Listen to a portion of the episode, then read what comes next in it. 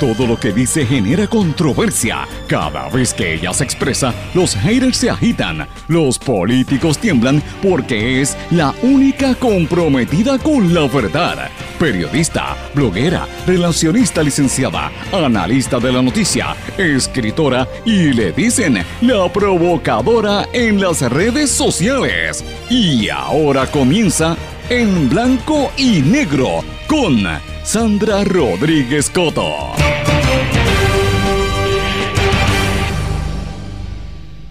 Bienvenidos a su programa en blanco y negro con Sandra. Hoy es miércoles 16 de enero de 2019, nuestra edición número 188 por la red informativa de Puerto Rico. Les saluda Sandra Rodríguez Coto con mucho cariño, mucha energía y bien atenta a lo que está ocurriendo en nuestro entorno aquí en Puerto Rico, en el Caribe, en el hemisferio y en el mundo, porque están pasando muchísimas cosas que inciden sobre Puerto Rico y que debemos estar mirando. Las señores, hasta la Junta de Control Fiscal coincide con ciudadanos particulares y con la gente que está incluso protestando hoy frente al Tribunal Federal en que hay deuda que quieren que nosotros paguemos y que la deuda es ilegal pero el gobernador Ricardo Rosselló no cree en que sea necesario una auditoría. Vamos a estar conversando sobre ese tema. La licenciada Eva Prado del Frente Ciudadano para la Auditoría de la Deuda nos explica lo que, lo que está representando, lo que implica la actitud del gobernador de no querer investigar esa deuda que, por la cual vamos a estar pagando por los próximos 40 años. Nuestros hijos, nuestros nietos, nuestros bisnietos van a estar pagando por una deuda que heredamos de un montón de gobernadores que violaron la ley, porque esa es la realidad. ¿Por qué el gobernador insiste en no auditarla? Esa es la pregunta. Además, sigue la crisis de seguridad mientras la policía intenta detener eh, al miedo colectivo, porque en Puerto Rico la gente tiene terror de salir a la calle. En noticias internacionales, el Parlamento británico, amigos, rechazó el acuerdo de Brexit. Vamos a hablar de las implicaciones de esto para nosotros en Estados Unidos y acá en Puerto Rico. Se incrementa la crisis en Venezuela porque más países se unen para presionar a Maduro y el Parlamento lo declara usurpador de la, de la presidencia. Y otra cosa, señores, el tiempo nos dio la razón. Se corroboró lo que adelantamos en este espacio el lunes y extensamente en el programa de ayer martes, eh, cuando estuvimos conversando con el amigo Rafi Rivera, de que el narcotraficante, el Chapo Guzmán, como ha trascendido en el juicio que se ventila ahora mismo en Nueva York, sobornó al expresidente mexicano Peña Nieto.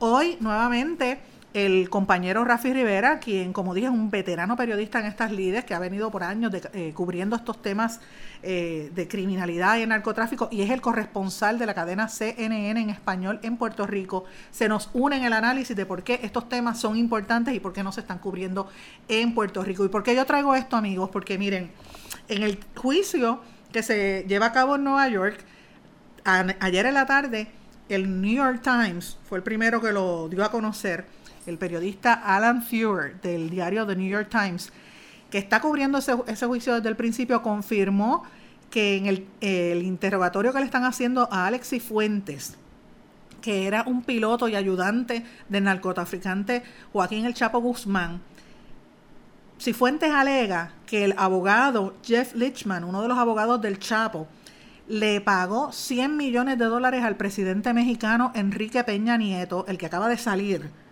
y que Peña Nieto estaba molesto porque estaba exigiendo 250 millones de dólares. Oigan esto, así salió en el, en el juicio que está llevándose a cabo en la ciudad de Nueva York, pero como ustedes saben, lo dijimos aquí el martes, que no solamente eh, hubo sobornos hacia Peña Nieto, también se alega que se sobornó a su antecesor, el presidente Felipe Calderón.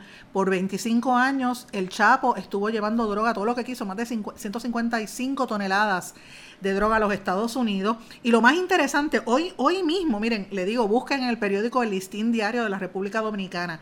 Esta es noticia de titular allá, en varios medios, pero particularmente en ese, el periódico de récord en, Dominicana.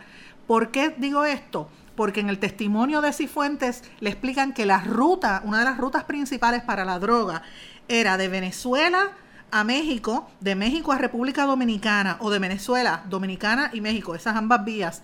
Y de ahí iban a Nueva York y de Nueva York hasta Canadá.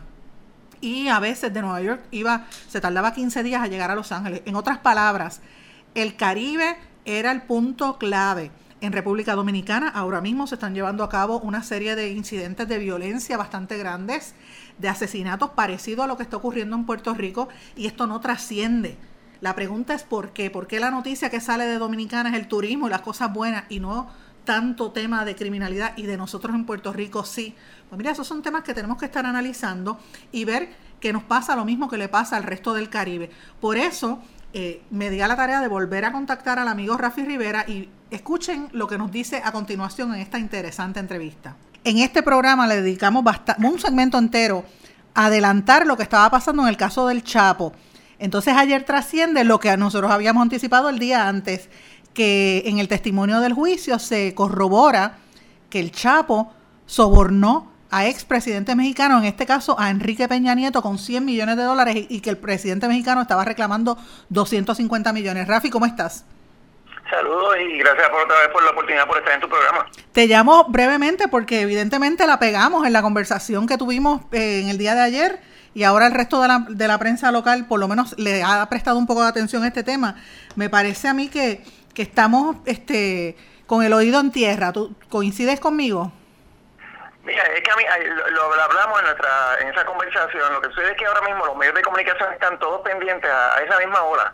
La política que dice el, la política de la economía, esto acá, y hay temas que a las audiencias les encantan y que son reales. Y es más allá de, por ejemplo, tuviera una, una serie de Pablo Escobar Gaviria, El Patrón del Mar o lo que sea, son cosas reales. Y eso del Chapo te lo ha confirmado. Pero no más allá de que te lo confirme el Chapo, es lo que habíamos hablado del cartel de los soles y demás, aquí en Puerto Rico todo el mundo sabe quién está bregando con drogas, quién tiene la economía subterránea. Lo que pasa es que es como un, secreto a voces. Y la prensa como tal tiene a veces buenos, buenos casos para investigar, pero no lo hace. Sus razones tendrán los, directores de periódicos, los jefes de redacción, pero lo cierto es que ese caso del Chapo lo hablamos ayer. Lo me la pegamos ahí, pero en Puerto Rico tiene que haber un Chapo nuevo. Tienen que haber unos cuantos Chapos. ¿Y por qué no se sacan? ¿Por qué no se investigan? Esa es otra gran pregunta, porque estamos pendientes a México, al cartel de Sinaloa, el Chapo, Colombia, Maduro, pero ¿y por qué no tocamos la región de nosotros? Claro, porque... saben que aquí esto es un puente increíble de drogas hacia los Estados Unidos y que aquí también se vende mucha droga. Bueno, en la noticia que trascendió ayer, en el testimonio ayer, el que estaba testificando, que era el abogado del Chapo, un, perdón, un, un testigo que era colombiano, de apellido Cifuentes, le dice que, que las rutas que utilizaba para transportar la, la droga desde Venezuela, fíjate que la traía a través de Venezuela, era por medio de la República Dominicana.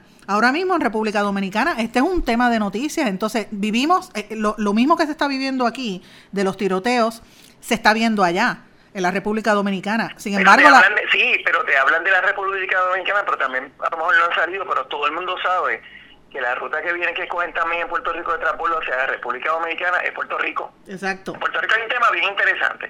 ¿Por qué no se revisan todos los furgones que entran a nuestros muelles? Ese es otro tema.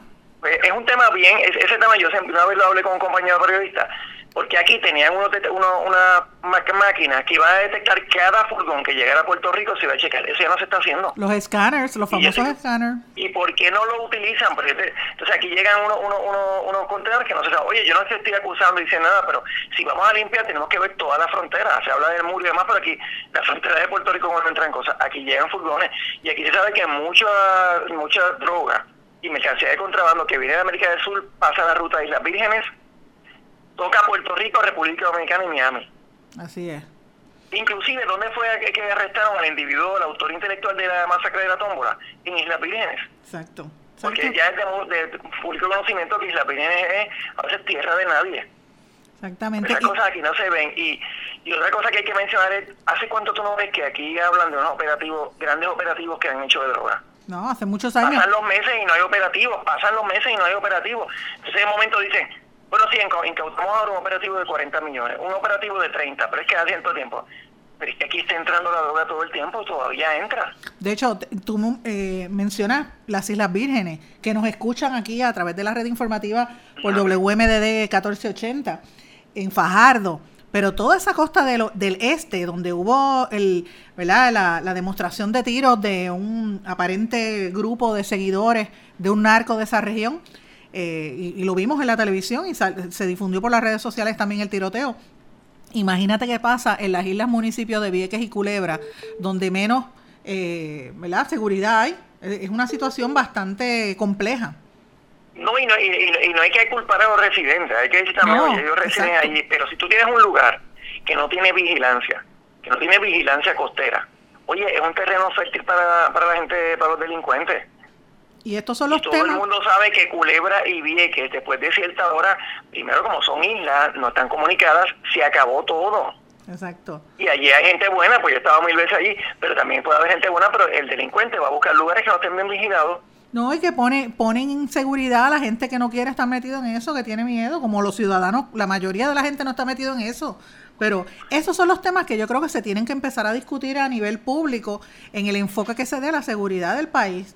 Y, y me pareció interesante, por eso fue que te hice la llamada, porque nosotros hablando del tema de, de los carteles y de los poderosos, y lo que dijimos en este programa se corroboró en el juicio del, no, y, algo, y, algo más sencillo, Sandra, también. O sea, vamos a decir, vamos a estar claros. Aquí no hay policía. Las unidades especializadas de policía contra el, contra el narcotráfico son débiles. porque no hay mucha gente aquí. Pero aquí todo el mundo sabe dónde adquirir droga. Todo el mundo sabe dónde es el punto. todo el mundo sabe.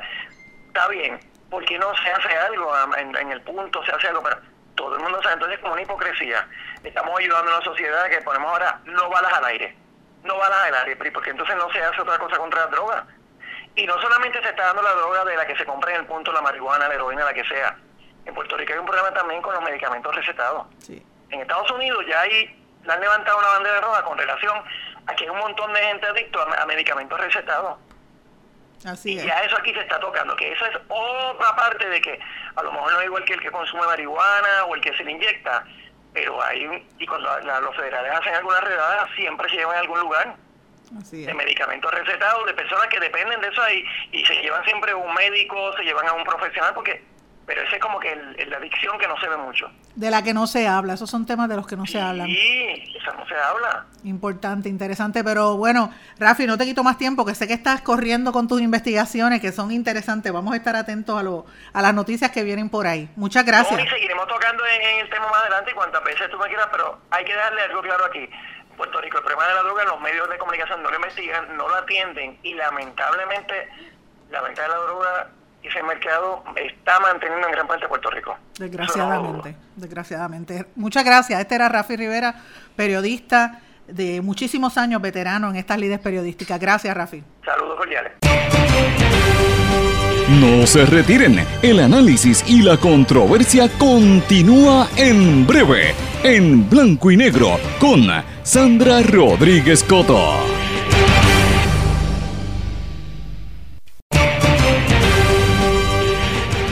Ya regresamos con el programa de la verdad, en blanco y negro, con Sandra Rodríguez Coto.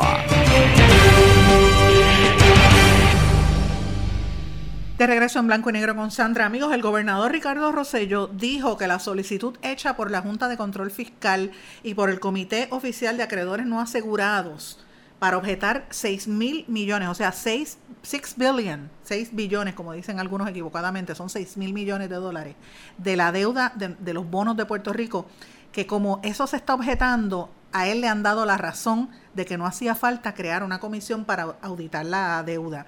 Según Rosselló, esto se va a ventilar en la corte y que como se si se encuentran los elementos de ilegalidad, pues no se va a pagar por una determinación judicial. ¿Está en lo correcto el gobernador o está en lo incorrecto? Escuchen esta entrevista que tuve durante el día de ayer, en la, prácticamente en la noche, con la licenciada Eva Prados del Frente para la Auditoría de la Deuda. Escuchemos. Amigos, como hemos estado hablando todos estos días, la situación de la Junta de Control Fiscal se va a poner cada día más difícil. Hoy hay una vista importante en el Tribunal Federal, hoy están las protestas que, como ustedes saben, lo discutimos en el día de ayer, comenzaron ayer Conmigo se encuentra en línea telefónica la amiga Eva Prados, la licenciada Prados, que es la portavoz del Frente Ciudadano eh, a favor de la auditoría de la deuda, ¿verdad? E, Eva, ¿cómo estás? Muy bien, saludos a todos los radioescuchas. Eva, quisiera preguntarte, eh, con todas estas movidas, estas movidas de las, de las últimas horas eh, y la posición de la Junta de Control Fiscal que dice que se debe condonar cierta deuda, ¿tú crees que es meritorio que se haga una auditoría de la deuda a estas alturas? Por supuesto, esta es la mayor demostración de lo que ha sido la importancia de este reclamo a favor de una auditoría de la deuda. Yo creo que eh, todos los que hemos hecho ese reclamo salimos vindicados cuando la Junta de Control Fiscal finalmente lo reconoce, ¿verdad? Que hay mucha deuda que ha estado siendo emitida en violación a nuestra Constitución y que hay jurisprudencia y hay un marco legal fuerte que permite invalidar aquella deuda que fue emitida sin autorización en ley para hacerlo. Lo que nos parece eh, triste y lamentable es que hemos tenido que esperar dos años para esto porque ya la comisión que fue creada en el 2015 para llevar a cabo esta auditoría advirtió sobre la inconstitucionalidad de mucha de esta deuda y los billones, varios escuchas que me escuchan, valga redundancia, los billones que hemos perdido a través de la Junta de Control Fiscal para que lleguemos a los mismos resultados. Así que esta es como una sensación dulce y amarga. La celebramos el que haya este reconocimiento y se haya dado este paso hacia declarar inconstitucional deuda que ha sido emitida sin autorización en ley, pero también lamentamos que el pueblo de Puerto Rico esté pagando por los errores del pasado porque hemos perdido millones de dólares en eh, asesores de la Junta de Control Fiscal cuando ya eh, un grupo del pueblo y, y también del gobierno, porque esta comisión incluía representantes del gobierno, ya habían advertido los mismos hallazgos. Lo increíble es que el gobernador insiste en que no es necesario. Y, y él dice que no, que no, que no hacía falta auditar la deuda. Eh, el planteamiento es entonces, ¿por qué no acepta esto? O sea, porque él dice que es innecesario. ¿Será que él, él está protegiendo a los exgobernadores? Lo interesante, lo que vamos a tener que sí observar ahora es cuál es el criterio que utilizan para determinar que una deuda es inconstitucional o no, porque en el caso de la comisión, la comisión no advirtió que fueran solamente 6 billones y solamente las últimas dos emisiones. Se habla de casi la mitad de la deuda que ha sido emitida podría estar en violación a la Constitución. Así que sí hay que estar pendiente de que no haya aquí criterios que no sean los legales los que estén moviendo y los de la, y los de la sana el sano uso de nuestros fondos públicos, porque lo que aquí tenemos que estar hablando es de que se están llevando a cabo acuerdos con bonistas sobre deuda que podría ser ilegal. Y si estamos hablando de que ya la Junta está reconociendo que estos 6 millones pudieron haber pasado, y no son solamente los 6 billones que está diciendo la Junta ahora, son también las emisiones de sistemas de retiro, que la Junta también se tuvo que mover a reconocer que se había emitido de manera ilegal. Entonces, el pueblo de Puerto Rico va a estar pagando por 40 años por deuda que fue emitida sin autoridad en ley, que fueron en violación a nuestra constitución. Y el pueblo tiene que pagar con sus recursos y con sus escuelas y con su sistema de salud y con todo lo, y con nuestra universidad. Claro que hace falta una auditoría de la deuda. Esto es la mayor demostración de que tuvimos la razón desde el día uno. El problema, Sandra, es que estamos gastando millones con una junta de control fiscal que utiliza asesores que gastamos mil dólares la hora por sus servicios. Así que por un lado estamos ahorrando, o por un lado parecería que vamos a recortar deuda, pero por otro lado estamos gastando nuestros fondos públicos en la Junta. Mira, yo cada vez que yo cada vez que veo algo de la Junta, reconociendo que ese es el Estado de Derecho que nos impuso el, Congreso, ¿verdad? Con la ley promesa, pero, pero cada vez que veo algo de la Junta, yo pienso en un viejito que le van a cortar la pensión o en un policía que está solo porque no tiene una patrulla y está solo porque los demás se han ido de Puerto Rico porque no hay dinero para ellos y, y la Junta se está gastando 60 millones al año o más. Entonces, la, la pregunta es, eh, ¿se ha considerado, ustedes han considerado la posibilidad de erradicar algún tipo de recurso adicional eh, en contra, una impugnación en, los tribunales? Porque si la deuda, ya la misma Junta admite que parte de esa deuda es, legal, eh, para que no se nos obligue a pagar un dinero que no sabemos de dónde se llegó a ese acuerdo. Lo triste de todo esto, y lo, ¿verdad? lo complejo de nuestra andamiaje legal, es que precisamente está en las manos de la Junta y del gobierno ir precisamente a los tribunales y, cuestionar la legalidad de esta deuda. Por eso es que en el caso de la comisión, cuando se creó la original en el 2015 y la ciudadana que nosotros estamos promoviendo, lo que se está tratando es de levantar la información para demostrar que sí existen razones de más para impugnar mucha de esta deuda y de no salir corriendo a pagarla ni dejarnos presionar por acreedores sin antes verificar que esto todo se haya emitido de manera correcta. Entonces, ¿qué ocurre? Que es el gobierno quien tiene que ir al tribunal, tiene que ir donde la jueza Swain y decirle, no, no, no, esto fue fue emitido sin autorización en ley y nosotros no tenemos que pagarla. Y la, la demostración más grande de que la jueza está abierta a escuchar estos argumentos, ya lo vimos en el proceso de los bonos del de, sistema de retiro. La jueza determinó que esa deuda había sido emitida de manera ilegal. Si nosotros tuviéramos la Junta, pero no más adelante tenemos un gobierno con los pantalones y las faldas en su sitio de enfrentar a los acreedores y ir a los tribunales a impugnar esta deuda, estaríamos en otro lugar. Nosotros estamos dispuestos a levantar la información y a seguir educando y a seguir como eh, demostrando que aquí la deuda es ilegal, pero el pueblo tiene que reclamarle al gobierno y a la Junta que defienda el patrimonio del pueblo, que defienda nuestros fondos públicos y que le diga a la jueza Taylor Swain, esta deuda es ilegal, esta deuda no se tiene que pagar. Eso se tiene que hacer con la gente entendiendo los procesos, ¿verdad? Y de la misma manera que la gente se alarma por la criminalidad, por la falta de policías que hay en la calle y los tiroteos, también tiene que entender el impacto económico que toda esta negociación y toda esta situación de la deuda va a tener sobre nosotros y nuestros hijos, ¿verdad? Y eso sí, 40 años Ahora mismo mañana se está decidiendo nada más y nada menos que estemos forzados por los próximos 40 años a pagar un IBU que no va a ir, que, que de por sí es un, es un precio, es un costo que afecta desproporcionalmente a nuestras familias de, mayor, de menores recursos económicos y que para colmo no vamos a poder ver que esos impuestos se redunden en unas mejores carreteras, en nuestras escuelas, en nuestra universidad, sino que va a ir a un fondo para pagar más deuda vieja.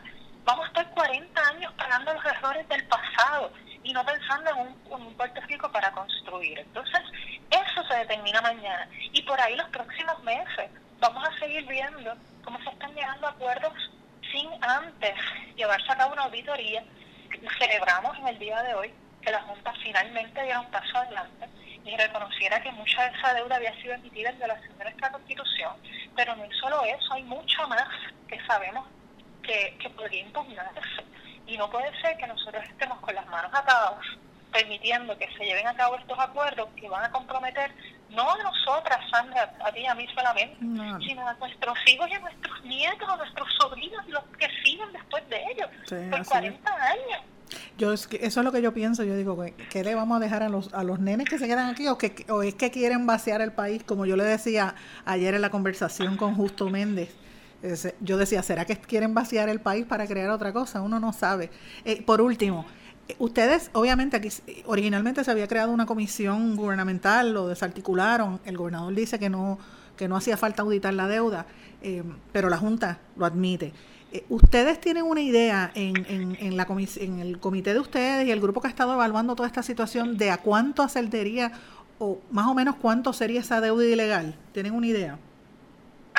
Bueno, en el caso de la comisión anterior y nosotros hemos estado validando mucha de esa información, como te digo, podríamos estar hablando de más del 60% de la deuda. 60%. Sí, un montón, sí, porque pues en, el, en el caso de Cofina, el problema con Cofina es que Cofina no se estuvo evaluando bajo el, el esquema constitucional del límite constitucional. Así que Cofina nada más te, te, te, te plantea un problema grandísimo de inconstitucionalidad, porque viola casi completa viola el toque constitucional. Y el problema es que, ¿cómo es que nosotros vamos a pagar cocina?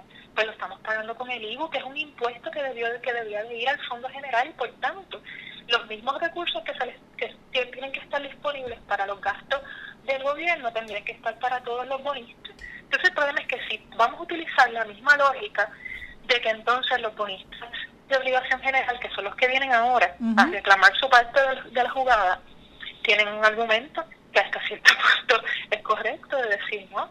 Aquí la Constitución protege nuestros bonos porque se supone que seamos prioridad, sí, pero también la Constitución dice que tiene que haber un tope en la emisión de todos esos bonos y todos los acreedores deberían de estar bajo ese tope.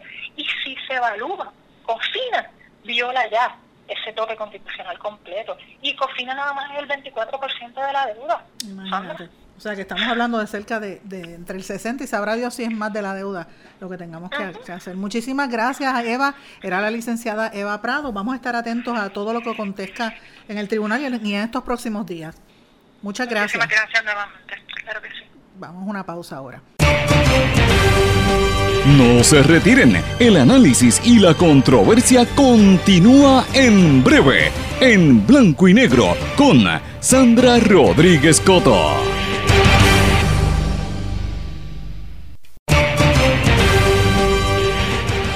Ya regresamos con el programa de la verdad en blanco y negro con Sandra Rodríguez Coto.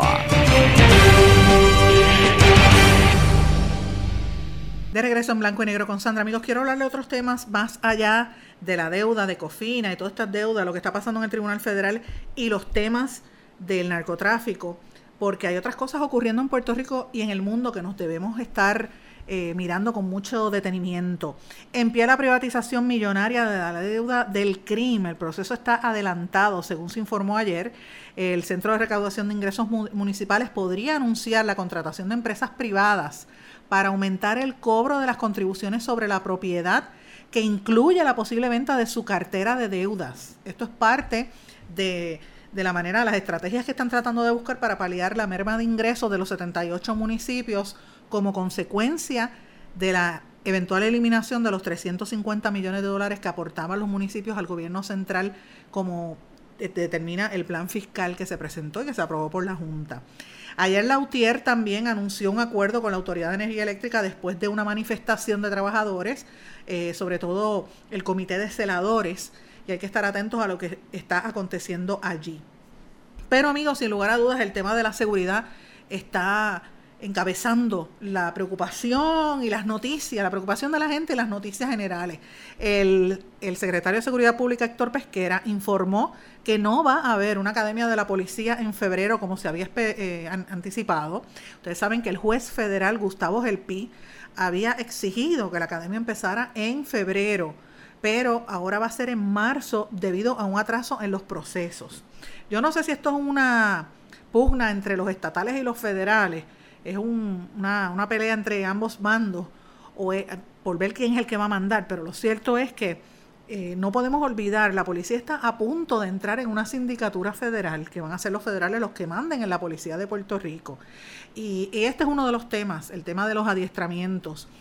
Eh, nosotros estuvimos en este programa, tuvimos información de, por lo menos el Instituto de Seguridad Pública de la Universidad Ana Geméndez, que está interesado en administrar la Academia de la Policía, la Universidad de Puerto Rico, la Universidad Interamericana también. Y obviamente el gobierno pues aparentemente está en contra de esta situación. Lo cierto es que el, secretario Pesquera dijo que eh, lo empezaría, me imagino que para el mes de marzo, según dijo, eh, y que obviamente el proceso de admisión de los aspirantes a cadetes tienen que pasar por una serie de pruebas como los exámenes de polígrafo, los dopajes, etcétera y se están buscando referencias comunitarias y eso pues que toma más tiempo y que han recibido hasta el momento 760 solicitudes de admisión a la policía, a la Academia de la Policía. Esto es positivo porque eh, obviamente sabiendo el salario que gana un policía y a lo que se arriesga, pues dice mucho, un policía gana comenzando 2.200 dólares mensuales. Ayer Hubo poca organización en la entrega de los cheques por el ajuste salarial a la policía. De hecho, estuvo presente el monitor federal Arnaldo Claudio supervisando el proceso allí en el cuartel general. Más de mil policías llegaron desde horas de la madrugada a ver si le pagaban un chequecito del diferencial porque se supone que haya un ajuste en el salario porque desde el año 2004 les deben las horas extra a los pobres policías que se tienen que chavar y doblar el lomo, trabajar dos y tres turnos para que venga el gobierno y no les pague. Ahora, claro, los chavos van para los amiguitos del alma, para los contratos, para publicidad, para sus panas, que se están haciendo ricos, se están hartando, como dicen en el campo con J, hartando, y me perdonan que lo diga, pero es así. Y a mí me da coraje porque yo veo a esa gente dándose buena vida y retratándose en las revistas sociales y en la gala y ay, de lo más bien felices y en el viaje a Europa y el viaje esto y el viaje lo otro y los zapatos. Entonces tú ves a los policías chavados y tú ves a la gente fastidiada. Y cuando yo veo estas noticias, de verdad que son indignantes. Y los policías, por eso es que están tan desmotivados. Eh, y pues es difícil. Mira, ayer mismo trascendió la noticia de que había un montón de agentes policíacos con los chalecos de balas expirados. Eh, y obviamente están mirando toda esta situación. El juez El Pi dio, emitió una orden a eso de las 6 de la tarde de ayer para que la policía se reúna con el nuevo comisionado especial de esto de la reforma. Y Pesquera está por otro lado diciendo varias cosas. Ustedes saben que la semana que viene hay vistas en el Tribunal Federal el gobernador y Pesquera anunciaron que viene una cumbre de seguridad pública Y Pesquera pues tuvo que dar unas declaraciones a lo largo del día en los medios que son afines a, él, eh, diciendo cómo fue el incidente donde murió el jefe, de, el supuesto jefe de un punto de drogas en el área de Fajardo, que evidentemente hubo un despliegue de tiroteos terrible, lo vimos todo en las redes sociales. Él dice que la policía le disparó porque el, individuo le apuntó a los agentes. Familiares del, muerto dicen que fue que le dispararon por la espalda. Lo cierto es que es el hijo de una alta oficial de la policía. Es interesante este tema. Y trayendo de la policía, tengo que decirles otro tema que me llamó, me levantó todas las alarmas habidas y por haber. Me llamó mucho la atención. Miren, y esta noticia pasó casi por debajo del radar. Ayer en la tarde la policía arrestó a la mamá del convicto por el robo en la casa de la hija de la secretaria de Justicia, Wanda Vázquez. Y perdonen que dé la explicación tan larga, pero es para que usted entienda. Me refiero a la señora Naida Betancourt. Ella fue a ver a su hijo en la cárcel Las Cucharas de Ponce, a su hijo Tairón Torres. Ese muchacho va a estar en la cárcel eh, por 15 años porque supuestamente escaló la casa de la hija de Wanda Vázquez y se llevó una computadora que pertenecía al esposo o novio de la hija de Wanda Vázquez, quien trabaja en el Departamento de Justicia y es primo de ese muchacho Tyrón Torres. Esa es la pregunta. aquí, hay unas dudas en este proceso que los planteó, no los planteo yo, los planteó la señora Naida Betancourt. Recordemos los reportajes cuando lo dijo públicamente. Y mm, ella eh, cuestionaba el proceso, ¿verdad? De cómo era que se llevaba esto. Y aparentemente se alega que ella fue a ver a su hijo ayer en la cárcel y que entonces el muchacho le encontraron que un perro de la unidad canina la marcó como si ella estuviese llevando eh, aparente picadura de marihuana, dos, dos, celulares y parafernalia que trató de entrar a la, a, la, a la cárcel. Así es que habrá que ver qué va a pasar esto. Ustedes recordarán que este caso fue bastante conflictivo. La señora eh, había hablado mal de la secretaria de Justicia en ese proceso, diciendo que había sido una sentencia injusta porque quien de verdad había robado era otro muchacho que entró en esa, en esa, en la casa de la hija de la secretaria, un tal Francisco Soto, que quedó en probatoria.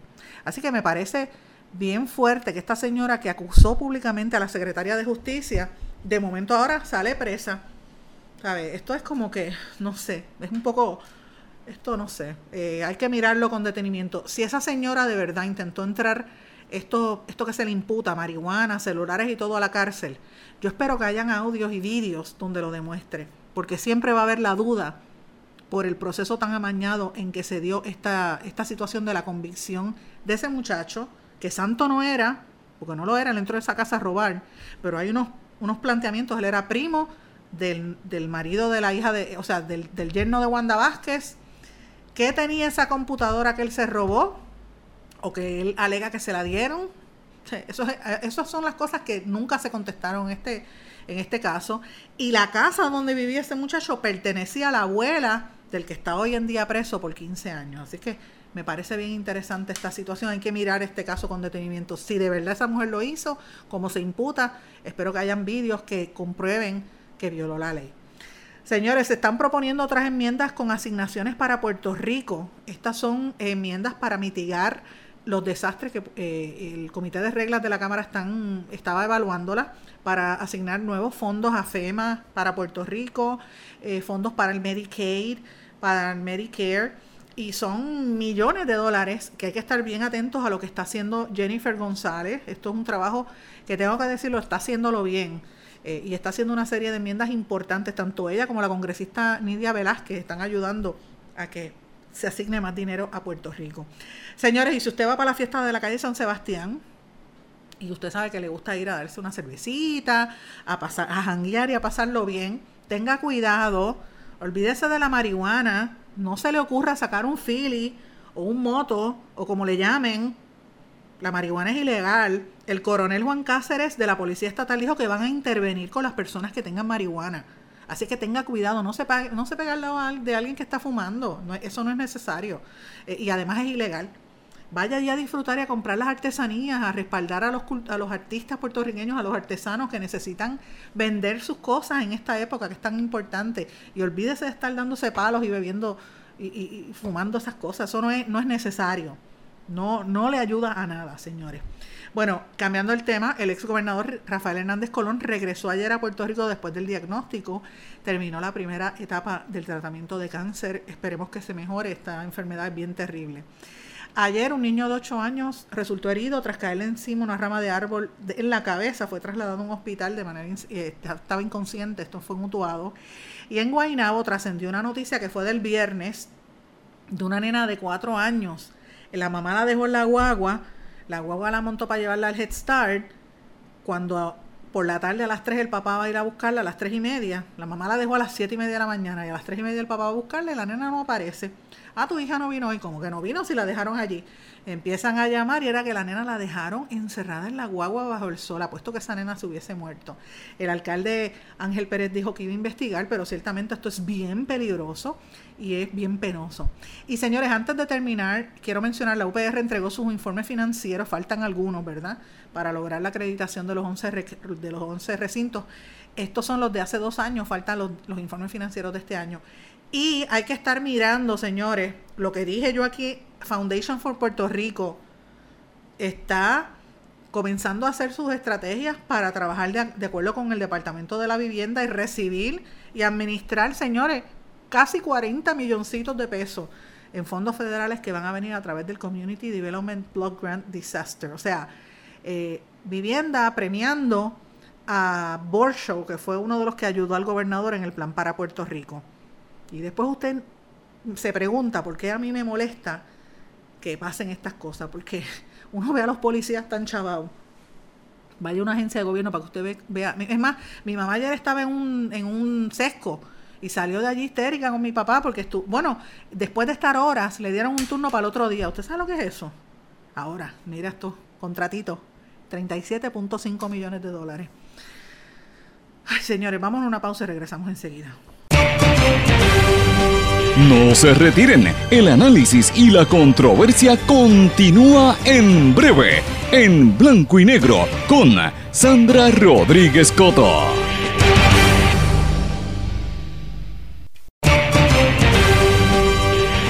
Y ya regresamos con el programa de la verdad, en blanco y negro, con Sandra Rodríguez Coto. De regreso en blanco y negro con Sandra, señores, vamos a hablar algunas noticias importantes a nivel internacional y sobre todo en nuestro entorno de este hemisferio, Estados Unidos y, Latinoamérica. Pero quiero comenzar con una noticia que fue la primera plana en todos los periódicos durante el día de hoy. Y ayer paralizó muchas prensas, señores, cambió lo, lo que iban a decir los medios noticiosos. El Parlamento en Gran Bretaña, en el Reino Unido, rechazó el acuerdo del Brexit. En otras palabras, le metieron un gran cantazo a la primera ministra, a la conservadora Teresa May, que enfrenta hoy una moción de censura convocada por la oposición laborista. 432 eh, votos en contra y 202 a favor. La Cámara de los Comunes de Inglaterra rechazó el pacto presentado por May, que ahora solamente cuenta con un plazo hasta el lunes para tratar de hacer un plan alternativo. Para que ustedes sepan, esta es la peor derrota para un gobierno británico desde la década del 1920. Hice la investigación, señores. Esto implica que va a haber mayor revuelo en la política británica. El 29 de marzo se supone que fuese la fecha, fin, la fecha final, la fecha programada para que la Unión, eh, el Reino Unido, ¿verdad? Se, se retirara de la Unión Europea, del bloque europeo. Así que no se sabe qué va a pasar, si el rompimiento va a ser abrupto, si va a haber un nuevo pacto, si va a haber unas nuevas elecciones públicas, si se va a allanar el camino para un segundo referéndum. O sea, no se sabe lo que va a pasar. Lo cierto es que es bien frágil el gobierno de esta, de esta primera ministra. Y usted se preguntará, ¿y por qué nosotros tenemos que estar mirando lo del Brexit? ¿A quién le importa? Pues mire, nos tiene que importar, le voy a explicar por qué. Para empezar, ¿qué es el Brexit? El Brexit significa Britain Exit. Es como una abreviatura de las palabras Britain de Gran Bretaña, exit de salida. Ustedes saben que a los americanos y a los ingleses les encanta usar esos términos. Por ejemplo, pasa mucho en las películas de Hollywood que, por ejemplo, cuando estaba Brad Pitt casado con Angelina Jolie, le decían Brangelina, cosas así que se inventan dos nombres. Pues mira, el Brexit salió eh, porque el Reino Unido decidió salirse de la Unión Europea. La Unión Europea ahora mismo se compone de 28 países y el Reino Unido pertenecía a la Unión, se, se metió en el 1973, pero en el año 2016 los británicos dijeron, mira, me tengo que ir a la Unión Europea después de cuatro décadas, porque entendían que les estaba afectando en cuatro áreas fundamentales. La libre circulación de los trabajadores, el tema de las mercancías, el intercambio de mercancías, de servicios y los capitales. En otras palabras, los británicos querían como ellos decían, recuperar el control e hicieron una elección, ustedes recordarán, que votaron en el 2016 con casi un 51.8% a favor de salirse de la Unión Europea. Porque esto es importante, la Unión Europea se creó, entre muchas otras cosas, para fomentar el intercambio en, los países, aunque mantienen su independencia, pero tienen eh, ¿verdad? la circulación de trabajadores, mercancías, es una economía común para competir con, Estados Unidos, competir con Asia, eh, particularmente China, etcétera, y para proteger sus costas. Pero eso ha ido teniendo problemas porque aunque cada país mantiene su independencia, hay temas como la migración que los está afectando grandemente. Así que este tipo de cosas a los británicos ya les estaba molestando. Los británicos siempre han querido mantener su independencia y pues este esa fue la votación que hubo y definitivamente ellos querían salir. Hay unas situaciones también bien específicas allí. El tema de las barreras físicas, porque Inglaterra se compone, el Reino Unido se compone principalmente de cuatro países. Irlanda, Irlanda del Norte, Escocia eh, y, obviamente Inglaterra. Ustedes recordarán que en Irlanda hubo un acuerdo de paz después de un montón de años de, violencia porque eh, Irlanda quería separarse. Eh, y obviamente al tener esta situación, donde el Reino Unido tendría una unión eh, de las aduanas con la Unión Europea, eh, podría obligar a Irlanda del Norte a cambiar sus posturas políticas y eso va a tener conflicto y eso pues obviamente pone bien, bien débil a la primera ministra. Pero más que nada, tengo que decirles algo, lo, que preocupa esto es que los, los, británicos se sienten que están alejados, se sienten que, que necesitan tener control sobre sus fronteras ¿Y por qué yo traigo esto, todo este preámbulo para decirles, miren, eso del Brexit tenemos que mirarlo porque se me parece mucho a lo que está ocurriendo en Estados Unidos, que, quiere protegerse a sí mismo. Esa es la, política de Trump. Por eso es que quiere hacer el muro para cerrarse y, evitar la inmigración. Fíjense que en Europa la inmigración está cada día peor de los países que por muchos años fueron colonias de los, de los europeos, sobre todo los países africanos del sur y del Medio, Medio Oriente, que muchos de ellos están huyendo de, guerras, de hambre, de persecución, de, de polémicas religiosas, van a Europa, montan sus comunidades y alguna gente no se adapta. Cuando usted va a un país que los recibe, usted tiene que asumir que tiene que por lo menos aceptar esas costumbres, cambiar un poquito y aceptar las leyes de su país. Pues mire, hay mucha gente que no las acepta.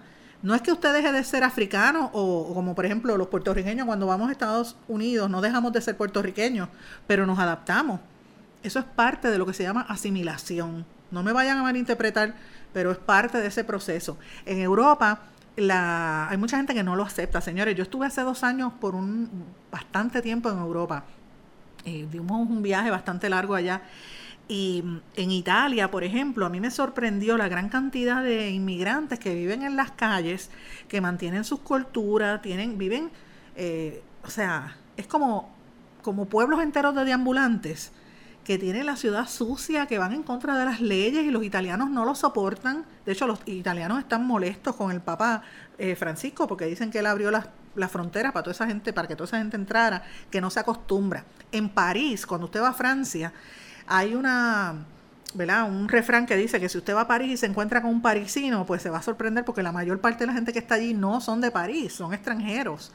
Y eso tiene unas implicaciones no solamente en la cultura, sino también en que mucha gente se dan casos de terrorismo, porque son gente que no se adapta, que están allí como agentes disociadores. Así que hay mucha preocupación en Europa por todo ese tema de la inmigración y, y, lo que está haciendo Gran Bretaña en parte también responde a ese tema. Y yo lo traigo porque fíjense la política en Estados Unidos con este cierre de, las fronteras con México y, el tranque que hay ahora mismo en Estados Unidos. De hecho, ya vamos para casi cuatro semanas en Estados Unidos del cierre del gobierno federal, porque Trump está empecinado en que le den los 6 mil millones para construir la muralla. Hay más de 800 mil empleados federales que están sin trabajar. Hay una situación bien, bien terrible. Mientras tanto, en Estados Unidos, el, el Departamento de la Defensa anunció que amplía su misión militar en la frontera con México. Y todo esto se da en un momento en que ya ayer llegó una segunda, eh, se inició una segunda caravana de hondureños, más de 500 hondureños que están tratando de llevar a la, eh, desde Honduras hasta la frontera con Guatemala para llegar allá a Estados Unidos. Y esa nueva caravana pues aviva las tensiones, obviamente. Eh, y las medidas que han dejado a muchos de esa gente varados en México, en Tijuana, pues tiene una situación bastante tensa para México y para los dos para los Estados Unidos también. Señores, y aparte de eso, tengo otra noticia importante en el área del Caribe. Eh, pesadilla en el Caribe. Un virus se apodera de un crucero de Royal Caribbean. Eh, hubo un. casi todos los viajeros se contrajeron el narovirus. Eso fue en el Oasis, Oasis of the Seas, Oasis de los Mares casi 50 de los 250 pasajeros estuvieron infectados con ese virus, así que tiene que tener cuidado si llega a esa área. En República Dominicana ya mencioné que eh, ha, habido un alza en los atracos y en los despojos de pertenencia. La gente, los, los atracos se dan en motoras. En Venezuela, la crisis sigue, señores. Más países se unen para presionar a Maduro y el Parlamento lo declara usurpador de la presidencia.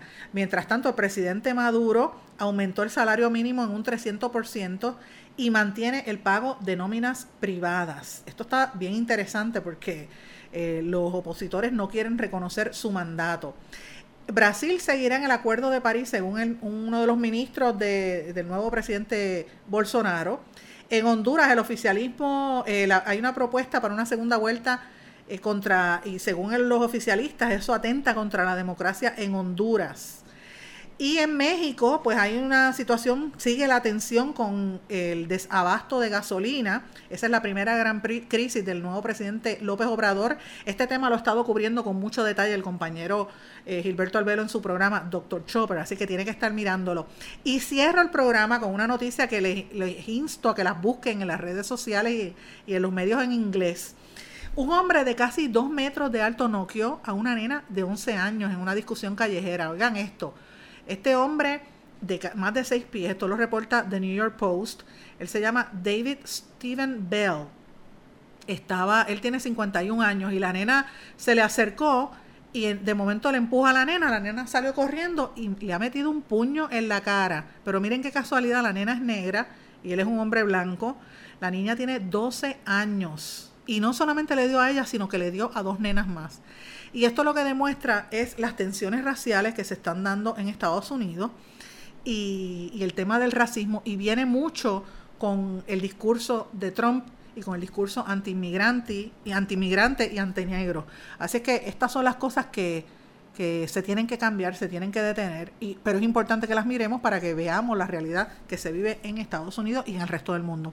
Señores, con esto les he dado un panorama de algunas de las noticias más importantes. Sabe que me puede contactar a través de las redes sociales, en Facebook Sandra Rodríguez Coto o en Twitter SRC Sandra. Y me pueden dejar sus comentarios allí, yo les contesto. Que pasen todos, muy buenos días, será hasta mañana en blanco y negro con Sandra. Se despide. ¿Se quedó con ganas de más? Busque a Sandra Rodríguez Coto en las redes sociales o acceda a en blanco y negro.blogspot.com porque a la hora de decir la verdad solo hay una persona en la cual se puede confiar. Sandra Rodríguez Coto en blanco y negro.